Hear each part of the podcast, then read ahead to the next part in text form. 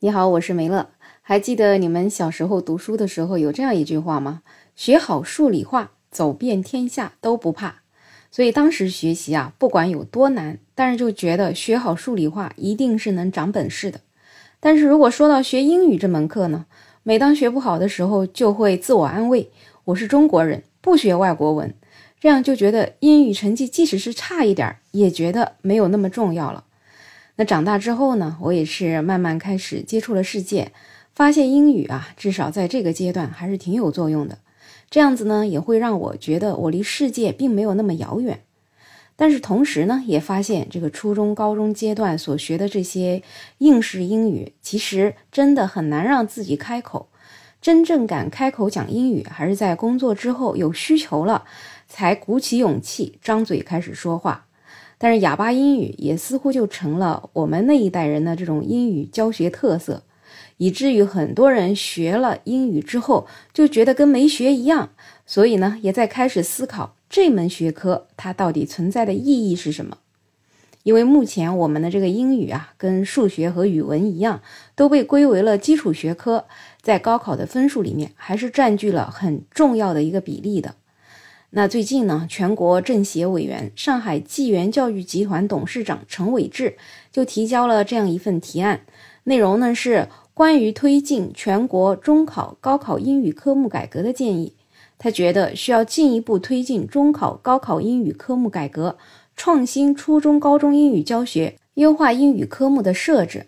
对此呢，他也是提出了三个改革建议。第一呢。把高考的外语必考科目改为选考科目，中考就实行等级考试。第二呢，改进和优化中考、高考英语命题，侧重考察英语表达与沟通能力。第三，取消初中、高中英语的主科地位。同样也在最近啊，有全国人大代表、四川省雅安市禹城区第二中学校长妥庆明，他提出了另外一个关于英语科目的提议。他建议呢，把高考中外语科目的分值降到一百分，因为现在啊，一般都是一百五十分。他觉得现在的高考模式存在了问题，外语在高考里面所占的分值过高了，耗费了学生过多的精力和时间。第二呢，外语对于很多人的实用价值是有限的。第三，这个啊不利于城乡教育公平，高考中外语分值越大，对于落后地区，特别是农村学生就越不利。第四，增加了学生的学习负担。第五呢，学生实际用在外语学习的时间远超出课时分配比例。那不知道对于这样的提议，你有什么样的看法呢？对此呢，这个华商报的大风新闻记者也采访了相关教育领域的专家。那由来自北师大心理学博士、中国矿大教授、博士生导师段星星，他就向记者确定了英语在世界语言的地位。他说呢，未来学习英语一定是有用的，因为英语作为全球通用语，也是多数国家和国际组织的官方语言。英语是全球使用最广泛的日耳曼语，至少百分之七十的日耳曼语使用者是在说英语，也是使用范围最广的印欧语言。至少目前看来，英语作为全球通用语言的地位还是不会改变的。像文化、科技等领域的交流都离不开英语。倡导构建人类命运共同体，实现文化自信。我们优秀传统文化的海外传播也离不开英语这个语言媒介。其实也就是说，英语在现阶段对于我们的未来发展还是非常重要的。所以，上面的代表提出把这个英语的主科变为副科之后的结果，其实就是很多孩子再也不会重视英语了。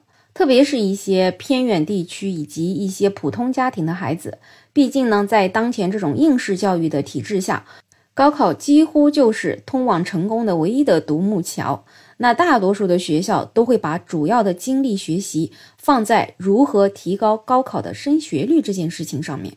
那也就是说，他们的主要精力会放在主科的这些学习上。所以，越是普通的孩子，英语水平可能就会越来越糟糕。但是条件好的子女却有的是机会去学，甚至他们从小就跟着父母到世界各国长见识，有很多可以接触英语学习的机会。所以就算是学校不重视，他们的水平也一样不会差。其实这一点，我们看名人家庭的子女就可以看到了，像黄磊的女儿、李湘的女儿，他们从小就是享受着全英语的教育，英语水平在很小的时候就达到了母语的水平。所以呢，如果说英语普通人不会重视之后啊，那我们这个普通人离这些所谓的精英阶层的鸿沟只会越来越深。那虽说我们国家目前是发展越来越好，如果没有学好英语呢，你可能也会在国内找到还不错的工作。但是如果你真的要往上发展，或者说想跳槽，你就会发现有一门语言的加持就会成为你的优势。其实我在之前的工作经历当中，也遇到了很多工作能力很强的同事，但是呢，有一些人因为语言的问题，他们在升迁啊，或者是跳槽的时候，选择呀就会远远低于英语好的人。也有网友说，工作了七八年之后的真实感悟就是，还是要学好英语，方便跟国际接轨。其实我们也不用说什么中国人就得说中国话之类的。很多文献、论文、基础科学、先进的理念，目前还都是英语材料。那你想开放，想要更好的融入世界，英语真的是不可或缺。另外，也有很多人所说的这种不学英语啊，是因为学了根本就没用，因为你学了半天，到用的时候啥也不会，那还不是白学了吗？所以还不如就把这个英语给它取消学习拉倒了。其实啊，就是说这种所谓的“哎呀，我学了好像没有用”这件事儿，也就是我们国家目前这种应试考试的结果。我们的英语教学往往就集中在非常书面的单词啊、语法呀、阅读理解啊、作文啊等等，而对于英语的口语，其实并没有做太大的要求。所以，与其说把英语变成选修课，倒不如想想怎么在教学及考试当中提高英语实用性的比例。像语言学习，其实兴趣是最重要的。小学英语算是很多小孩的英语启蒙了，但是我也是发现啊，这个小学的教材跟他考试的内容就已经都集中在单词啊、语法呀跟阅读理解上面，这样的学习其实是非常枯燥的。所以也就是说，在孩子的启蒙阶段就已经打击了他们学习这种语言的兴趣，而且在小学阶段也根本就是不重视这种口语的表达。所以，当你试图去跟一个小学生用他们书本上学到的英语内容对话的时候，他们就已经开始抓耳挠腮了。像我的邻居小孩啊，很多他们就是这样的。